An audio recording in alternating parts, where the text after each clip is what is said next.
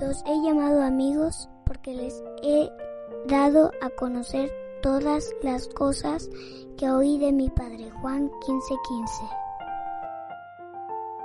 Hola niños, ¿cómo están?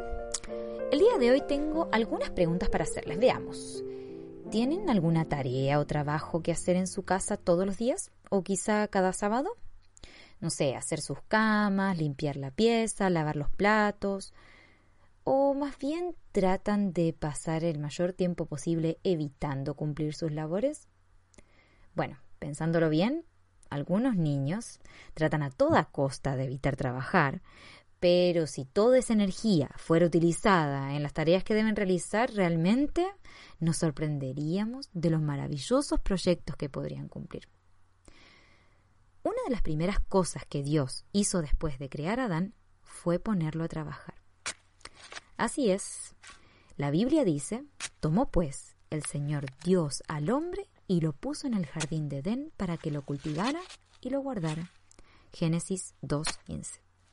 En el mismo capítulo leemos, el Señor Dios, pues, formó de la tierra todos los animales del campo y todas las aves del cielo, y los trajo al hombre para ver cómo los llamaría.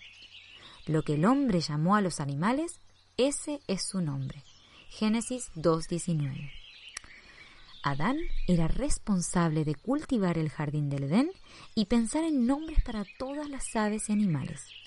Ese sí que fue un inmenso trabajo. Pero Adán no se quejó. Todo lo que Dios había hecho era perfecto, y hacer lo que Dios le había mandado era una alegría para él. Así que nada de quejarse si tu mamá o tu papá te dan alguna tarea para hacer. Hazlo con alegría, como para el Señor. Él un día te recompensará en el cielo por haber hecho bien lo que se te mandó hacer. La Biblia dice que dulce es el sueño del trabajador. Eclesiastés 5:12. El cansancio debido a trabajar duro es una muy buena forma de estar cansado. La Biblia lo dice. see.